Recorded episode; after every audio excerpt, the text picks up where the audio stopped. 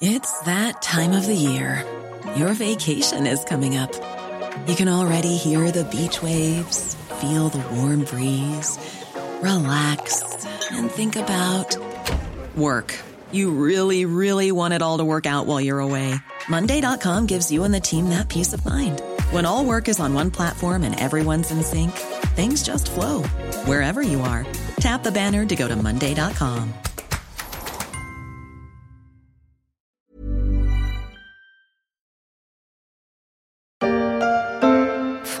Terre de ski. On l'a vu dans des épisodes précédents de la story, l'Hexagone a bâti le plus important domaine skiable au monde, où l'immobilier de montagne est globalement florissant, même si les défis du changement climatique sont bien là pour demain. Autre exception française, son école du ski, quasi monopolistique, la fameuse ESF, dont les combis rouges pompiers zèbrent toutes les pistes de France. Rigueur presque militaire et technique au cordeau. Vous ne pouvez pas manquer ces moniteurs. Piqué du bâton, extension. Flexion, piqué du bâton, extension. Flexion, piqué du bâton, extension. Bon. Ça suffit, j'en ai assez, on arrête. Voulez-vous qu'on aille prendre un verre de vin chaud? Je crois que je vais vomir.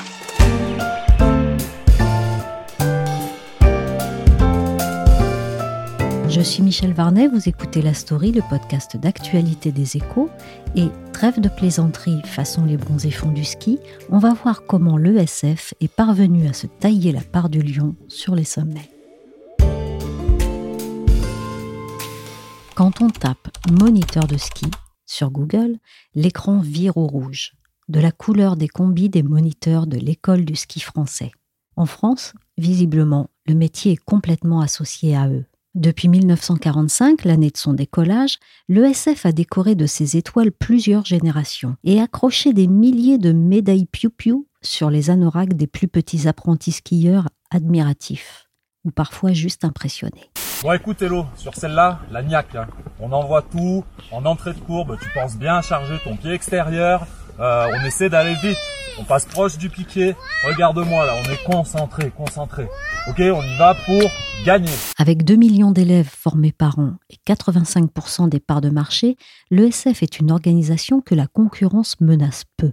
Raphaël Bloch s'est penché pour les échos week-end sur cet inébranlable succès dans une enquête titrée L'incontournable lobby des pulls rouges. Je lui ai demandé comment cette forteresse s'était construite. Si on veut revenir un petit peu sur l'origine de l'ESF, euh, il faut revenir euh, bah, tout bêtement à la, seconde guerre, enfin fin de la Seconde Guerre mondiale, quand le, gouvernement a décidé euh, pour occuper les Français, de les mettre au ski pour les vacances. Et ce qui s'est passé, c'est que bah, à l'époque rien n'était structuré, c'est-à-dire que vous aviez des moniteurs à droite à gauche qui travaillaient en station mais personne n'était regroupé, organisé, et donc ils ont créé le, syndicat national des moniteurs de ski français, qui existe toujours, hein, qui est une organisation très puissante et qui bah, justement pilote toutes les ESF dans les stations. Et donc, euh, 70 ans après, euh, vous avez euh, plus de 17 000 moniteurs de l'ESF sur à peu près 20 000 en France qui sont des moniteurs, donc des pulls rouges qui sont à l'ESF. Et, euh, et c'est vrai que bah, voilà, si vous voulez demain prendre une leçon, vous allez la plupart du temps tomber sur une école de ski français, sur des moniteurs qui appartiennent à l'école de ski français. Euh, voilà, ils, ils, sont vraiment incontournables. Quoi. Alors oui, et un chiffre écrasant à tel point qu'on qu a presque l'impression que c'est un service public. C'est exactement ça. C'est un peu l'image, euh, l'image que je prendrais et surtout qu'on m'a donné en fait quand voilà, je, je suis allé euh, dans les stations. C'est euh, on prend un cours à l'ESF euh, comme tout bêtement on prend un abonnement à EDF. C'est-à-dire que euh, c'est dans l'inconscient collectif quelque chose qui euh, dépasse le simple cadre euh, privé en réalité. Euh, c'est-à-dire qu'on pense que voilà, les moniteurs sont quasiment des, fonctionnaires, alors que c'est pas du tout le cas. Ce sont des, indépendants qui sont donc tous adhérents au syndicat national des moniteurs de ski français et qui, en étant adhérents à ce syndicat, derrière rejoignent des ESF qui sont dans les stations. Et donc voilà, ce sont des gens indépendants. Euh, il y a des écoles plus ou moins euh, grosses. Euh, il y en a certaines, par exemple à Courchevel où je suis allé, vous avez une ESF euh, qui compte plus de 400 moniteurs. Enfin, il faut se rendre compte de ce que c'est. C'est-à-dire que voilà, vous êtes là-bas, euh, vous ne voyez que ça, que des moniteurs ESF. Comment a-t-elle assuré cette prédominance? Alors, Il y a eu plein de choses en réalité. C'est-à-dire que il y a à la fois le fait euh, d'avoir été euh, bah, finalement la première organisation via le syndicat national des moniteurs de ski français qui a été créé en 45. C'est-à-dire que euh, jusqu'en 77, à la création donc de l'ESI, l'école du ski international, par des anciens de l'ESF, vous n'aviez que finalement les ESF. C'est-à-dire qu'entre 45 et 77, dès que vous vouliez prendre un cours, vous passiez par une ESF. Et puis voilà, en interne, certains ont ont cherché à bah, voilà, euh, enfin contester un peu l'organisation. Il y a certaines choses qui ne leur allaient pas. Et donc, ils ont créé leur propre école. Et donc, depuis 77, vous avez d'autres écoles. C'est-à-dire qu'il y a eu l'ESI, puis après, il y en a d'autres qui se sont créés. Sauf que l'ESF euh, donc n'est pas simplement euh, un regroupement d'écoles de ski, mais c'est également un, un, puissant lobby qui a des relais euh, politique euh, évidemment euh, et surtout euh, parce que bah voilà quand vous représentez 17 000 moniteurs en station il faut imaginer que ces gens-là ont des familles. Et donc bah ça fait des électeurs ils ont un poids conséquent dans circonscription.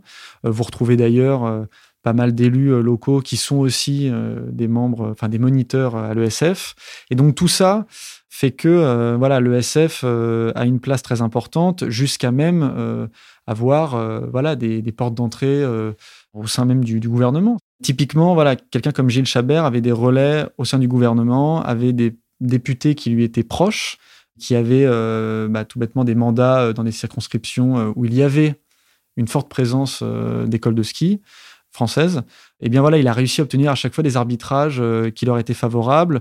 Plus récemment, euh, donc son successeur Éric Brèche, que j'ai rencontré euh, et avec qui j'ai passé plusieurs jours. Lui, Éric Brèche, à peine arrivé, hein, il a été donc élu à la tête du syndicat national des moniteurs de ski en mai 2018. Dans les mois qui ont suivi, il a réussi à obtenir plusieurs rendez-vous au ministère des Sports pour bah, tout bêtement refaire le point sur bah, les priorité du gouvernement concernant euh, voilà la, gestion des, sports d'hiver.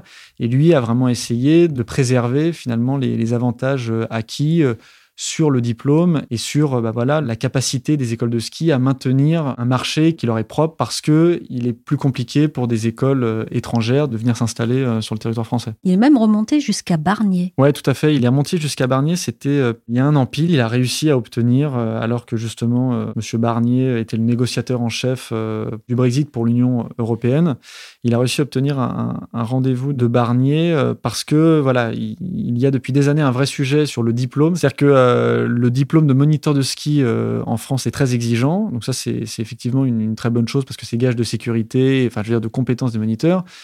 Le problème, c'est qu'à l'échelle européenne, ça pose justement des, bah, soucis en termes de, libre circulation. C'est-à-dire que si vous êtes italien, vous êtes obligé d'obtenir l'équivalence.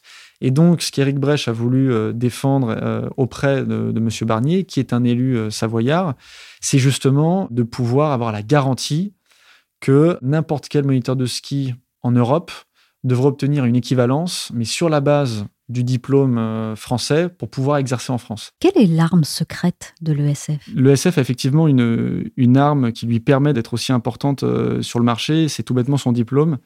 Depuis la création euh, de l'École nationale de ski et d'alpinisme, bah c'est tout bête, la plupart des profs sont en fait des moniteurs de l'ESF et donc, c'est vrai qu'il y a une sorte euh, d'entrisme. Hein. L'école est à Chamonix, c'est la seule école qui permet d'être euh, diplômé, enfin de devenir moniteur. Et vous avez, euh, voilà, depuis bah, des dizaines d'années, des élèves qui sont formés par des moniteurs de l'ESF. Alors, il y a effectivement quelques moniteurs qui viennent d'écoles concurrentes, mais ils sont très peu. En tout cas, c'est ce qu'ils disent. Et c'est vrai qu'en allant sur place, j'ai quand même vu qu'il y avait pas mal de moniteurs de l'ESF. Et c'est vrai que bah, tout bêtement, euh, voilà, quand vous avez autant de moniteurs qui, euh, lorsqu'ils donnent des cours à des futurs moniteurs, bon, bah, arrivent à les convaincre de rejoindre les rangs de l'ESF, parce que c'est aussi une très belle marque qui porte auprès des futurs diplômés. Hein, j'en ai rencontré plusieurs, et c'est vrai que spontanément, eux se disent, bah, moi j'ai grandi avec l'ESF, euh, j'ai envie de devenir moniteur, donc naturellement, je vais aller regarder du côté de la maison la plus prestigieuse, celle qui attire les regards. Et c'est vrai qu'il y a une sorte de fierté, hein, tout bêtement porter euh, ce fameux pull rouge, c'est quelque chose qui les rend fiers. Et puis, il y, a une, deuxième chose, mais ça qui est moins connu, euh, mais qui a aussi pu jouer, enfin en tout cas, euh, selon les plus petites écoles, les écoles indépendantes, c'est qu'il y a une loi en 2004 qui était effectivement, et ça c'est vrai, soutenue par le SF, qui euh, bah, finalement a pénalisé les écoles indépendantes. Pourquoi? Parce que si vous voulez, quand vous êtes euh, donc euh, élève moniteur de ski, vous devez être dans une école pour être formé, mais une école de ski. Pour être une école de ski formatrice, il faut avoir au moins 10 moniteurs dans cette école. Et avant, c'était seulement 5. Donc pour une petite école indépendante, quand elle avait 5 moniteurs, elle pouvait facilement accueillir un élève moniteur. Le problème aujourd'hui, c'est que vous avez beaucoup d'écoles indépendantes où ils sont 5, 6, 7, 8, mais pas 10. Et donc, ils ne peuvent pas accueillir en fait, des élèves moniteurs qui sont à l'ENSA. Et donc, la plupart sont reversés quasi automatiquement vers des ESF. Et puis, une fois que vous êtes dans une ESF, bah, tout bêtement, euh, voilà, vous vous y plaisez euh, parce qu'il y a quand même euh, voilà, une qualité de service, il y a des grands professionnels. Et donc, les gens restent. Et c'est vrai que c'est pour ça que finalement de la formation jusqu'à la, carrière, je veux dire entière des moniteurs, vous avez la plupart des moniteurs de ski qui font toute leur carrière voilà, à l'ESF. Il y a très peu de mouvements. Vous en avez quelques-uns qui l'ont fait, mais c'est vrai que quand on regarde les, les grandes masses, il y a 85% des moniteurs aujourd'hui en France qui sont à l'ESF. Il y a peu de mouvements parce que vous appartenez à, une famille, à un esprit, il y a une histoire. Et, euh, ça, c'est vrai que quand vous les rencontrez, c'est aussi quelque chose qui, marque. Certains sont quand même euh, habités euh, presque d'une mission en se disant voilà, je rejoins un grand corps, alors pas un grand corps de l'État, mais effectivement, j'ai un uniforme, il y a des codes, certains parlent de famille parce qu'on est hyper solidaire et même peut-être trop de temps en temps, à tel point que voilà, il y a peut-être la volonté d'écraser un peu tout ce qui existe autour de, de l'ESF. Mais oui, effectivement, c'est ce qu'on perçoit quand on passe du temps avec des, moniteurs de l'ESF. S'il y a beaucoup, beaucoup de poudreuse euh, qui est tombée dans la nuit, euh, à ce moment-là, on prendra les skis euh, de puff et on, ira rider toute la matinée. Entre nous, entre, les, entre les jeunes du Crète, tout le monde est copain avec tout le monde. Le ski, le ski c'est les amis, donc on garde cet esprit-là en montagne. Raphaël Bloch, avec 224 écoles en France, l'ESF, combien ça pèse économiquement? Eh Bien, ça pèse, ça pèse en réalité euh, bah, beaucoup. Euh, en 2019, c'est plus de 300 millions d'euros de chiffre d'affaires. Donc c'est sûr que rapporté à d'autres industries, on se dit que c'est pas énorme, mais il faut quand même euh, se rappeler que bien les ESF, c'est 3 4 mois dans l'année sur des zones géographiques bon assez délimitées. Hein. je veux dire, on peut pas skier en Bretagne. Et donc, c'est une entreprise qui marche très bien. Euh, le syndicat national des moniteurs de ski euh, qui récupère 1% donc, du chiffre d'affaires des ESF, justement pour se financer, pour défendre le diplôme, pour défendre les ESF, est une organisation euh, voilà, qui a un beau petit trésor de guerre. Alors, on ne peut pas savoir combien, mais on sait que voilà, ils ont les moyens de, de faire le lobbying nécessaire, d'être présents partout. Et c'est vrai que bah, Titre de comparaison, la deuxième école derrière le SF, l'école du ski international, c'est à peu près 20 millions d'euros de chiffre d'affaires. Donc ça, donne quand même une idée. Voilà, ça vous en avez un qui pèse euh, un peu plus de 300 millions d'euros de chiffre d'affaires. Et en dessous, le deuxième, le Challenger, euh, c'est plus de 10 fois moins. Voilà. Donc ça donne quand même une idée de la différence, mais qui se retrouve, euh, j'allais dire presque visuellement. C'est-à-dire voilà, quand vous allez sur les pistes, vous voyez cet écart par le nombre. Voilà, il y a une, il y a une présence ils sont quasiment présents dans toutes les stations, hein, le SF. Et c'est aussi l'une des difficultés pour justement les écoles concurrentes, c'est que euh, il y a beaucoup de stations euh, dans lesquelles euh, bah, elles aimeraient bien avoir un peu plus de place, mais c'est vrai que le SF occupe très bien cet espace. Et donc, par leur réseau, par leur bonne implantation locale, eh bien, elles arrivent à contenir la progression des autres écoles de ski et même bah, dans certaines stations, elles arrivent à les faire partir, quoi, en étouffant euh, leurs activités parce qu'ils sont tellement présents que voilà, c'est aussi euh, une vie locale. Voilà. Et dans cette vie locale, euh, bien, c'est très important d'être bien vu. Donc, c'est pas forcément évident au quotidien pour des petites écoles indépendantes d'aller récupérer des clients, de se faire voir. Est-ce que quelque chose pourrait remettre en question cette prédominance de l'ESF Le principal danger, même si bon, c'est pas du court terme, hein, mais le principal danger pour l'ESF, c'est clairement l'ouverture euh, à la concurrence. C'est-à-dire que l'école du ski français, paradoxalement, est la plus grande école du monde. Et ça n'est pas euh, un hasard. C'est parce que euh, elle bénéficie quasiment d'un marché qui a été taillé sur mesure. C'est-à-dire que, évidemment, la France est un grand pays de ski. Mais quand vous allez aux États-Unis, il y a beaucoup plus de skieurs et vous n'avez pas d'école de ski qui a cette taille. Voilà. Donc, l'enjeu pour l'ESF, et ça, ils l'ont très bien compris et ils travaillent beaucoup dessus, c'est de réussir à maintenir par le diplôme, par la non libre concurrence des travailleurs étrangers en France, à euh, bah, finalement euh, toujours servir de référence. C'est-à-dire que quand vous pensez moniteur de ski en France, la référence, c'est l'ESF. Et en réalité, juridiquement et statutairement, toutes les autres écoles sont obligées de prendre euh, finalement le, référentiel, que ce soit le diplôme ou l'organisation de l'ESF, et ce qui leur permet bah, évidemment d'avoir, euh, j'allais dire un wagon, mais c'est dix trains d'avance, parce qu'il euh, y a cette historique, il y a cette relation au public, il y a cette implantation géographique, il y a ce lien politique.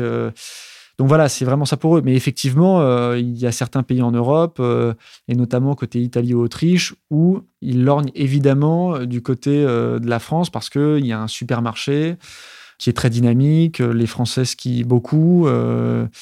et donc, donc voilà, c'est vraiment ça pour l'enjeu, c'est de réussir à garder cette position ultra dominante sur un marché en croissance. Une chasse qui fait tout pour être gardée et qui laisse peu de place à ceux qui veulent offrir un choix alternatif comme c'est le cas pour l'école de ski internationale, qui a pointé ses spatules dans les stations en 1977, sans réellement faire de l'ombre à son aîné depuis, ses 1700 enseignants faisant face aux 17 000 de l'ESF. J'ai appelé son dirigeant, Johan Kwiatkowski, pour savoir comment concurrencer ou sinon cohabiter avec un confrère si imposant. Alors concurrencer, oui, c'est très difficile parce qu'on a affaire à vraiment une surpuissance euh, dans le milieu montagne. Après, cohabiter, euh, coexister, euh, ça dépend des sites. Il y a des stations où ça se passe très bien et à l'inverse, il y a des stations où c'est catastrophique. Donc voilà, il y a des stations où le SI survit, tant bien que mal, même bien à s'éteindre parfois. Et voilà, il y a des stations où on travaille main dans la main, on a des projets communs, on se rejoint pour avancer et valoriser la station. Si je pouvais vraiment faire un comparatif, c'est vraiment la grande école, euh, le SF, et puis les petits artisans euh, autour qui essaient d'être euh, voilà, au plus proche de la, de la clientèle. Qu'est-ce qui vous freine pour vous développer? La problématique qu'on peut avoir, en tout cas sur le métier, ce qui pourrait être lié à la formation, c'est qu'aujourd'hui, des jeunes, ils n'ont pas vraiment 100% le choix dans une station d'aller dans une ESF ou une ESI. Aujourd'hui, il y a un texte de loi qui dit que pour accueillir des stagiaires, une école de ski, doit avoir un minimum de 10 moniteurs diplômés à la saison en continuité. Et euh, certaines ESI sont à 8, 9 moniteurs. Donc, ça leur permet pas d'avoir un agrément et donc de pas accueillir des stagiaires. Ça, c'est vraiment une problématique terrain que nous avons dénoncé pendant de nombreuses années, qu'on a perdu tous nos procès autour de ça, en tout cas. Et c'est vraiment une très très grosse problématique pour le développement et pour le choix en fait des stagiaires. C'est très compliqué pour nous. Les ESI qui sont dans des stations euh, assez importantes, qui arrivent à trouver le nombre de moniteurs, ça joue, mais mais après, euh, au sens contraire, c'est très, très compliqué. Est-ce que vous avez des souhaits ou des attentes venant de la part de l'État français ou même au niveau européen? Alors bien sûr, l'État français, on a déjà fait des demandes, hein, comme je vous disais, on l'a dénoncé, on a essayé d'attaquer euh, ce texte de loi de 2012, là, cet arrêté de 2012, qui est passé à la trappe, hein. ça s'est même renforcé après. Aujourd'hui, on a refait des demandes, ça bouge absolument pas. Est-ce que l'Europe pourra mettre euh, le nez sur nos centres de formation? Je ne crois pas. Donc on n'a pas d'attente à ce niveau-là parce que je pense qu'ils n'ont pas le, l'Europe n'a pas le pouvoir aujourd'hui de mettre la pression sur la France. En tout cas, au niveau formation interne sur le territoire français, on est dans une situation qui est délicate pour nous. Une situation qui vous menace, vous pensez? Oui, certaines écoles, oui, c'est, c'est de la menace. Ouais. Je pense qu'on est sur, en mode survie. Ouais. Après, c'est pas la majorité parce qu'on a quand même des belles écoles aussi où on est 40, 50 moniteurs. Mais oui, les toutes petites, les, les écoles qui commencent à se développer, qui viennent de, de se créer, qui commencent à se développer, c'est un, un, vrai frein. Est-ce qu'il faudrait réformer le diplôme pour ouvrir à la concurrence? On ne va pas cracher sur notre diplôme. Aujourd'hui, les ESI ne crachent absolument pas sur le diplôme euh, d'État français parce que c'est un très très beau diplôme qui est reconnu euh, internationalement. Pour le coup, euh, c'est là où je rejoindrai mes confrères. On a un intérêt commun de défendre ce diplôme. Et je ne pense pas qu'il y ait de modèle équivalent en Europe. Vous voulez dire sur le niveau d'exigence du diplôme? Sur le niveau d'exigence, sur la reconnaissance, on est dans un milieu spécifique, donc euh, je, je, peux que soutenir ce niveau de difficulté parce que voilà, encore euh, la semaine dernière, on a eu des accidents euh, graves, vous avez entendu, encadrés par des moniteurs. Voilà, si c'était la porte ouverte à tout, je pense qu'on en aurait beaucoup plus souvent de ces, accidents. Donc, on reste sur un milieu à risque. La montagne, c'est un terrain de jeu qui est magnifique, mais aussi ultra dangereux. Et je pense qu'il faut un minimum de connaissances. Et le fait de laisser entrer euh, diplômés euh, qui viennent parfois de Grèce, qui peuvent venir même de plus loin, ou c'est pas forcément euh, des milieux alpins d'ailleurs, ils peuvent pas prétendre en tout cas à, enseigner de la manière qu'on le fait. Alors majoritairement, on encadre des enfants sur des petits cours, mais il y a aussi quand même l'avantage de diplôme, c'est d'aller voilà jusqu'à l'encadrement hors piste il faut cette formation et cette formation qui est très bien donnée par l'ENSA. Si vous n'êtes pas passé par là ou si vous n'avez pas une équivalence, en tout cas à la hauteur de ce que prétend le diplôme français, on n'est pas bon. Ça devient trop dangereux. Serpent de mer de l'Union européenne, l'instauration d'une carte professionnelle européenne, comme elle existe depuis 2016 pour les guides de montagne, ressurgit régulièrement. Avec ses plus de 50 millions de journées skieurs par an, le marché français des cours de ski fait saliver les moniteurs des pays voisins. Mais son ouverture fait frissonner les Français. Concurrents à l'intérieur des frontières, ESF et ESI font sur ce point front commun. Merci Raphaël Bloch, auteur de l'enquête sur l'ESF pour les échos week-end, et merci Johan Gwiatkowski, président de l'ESI. La story, le podcast d'actualité des échos, c'est terminé pour aujourd'hui. Merci de votre fidélité. L'émission a été réalisée par Willy Gann. Les podcasts des échos sont disponibles sur les applications de téléchargement et de streaming. N'hésitez pas à vous abonner. Pour l'actualité en temps réel, c'est sur leséchos.fr.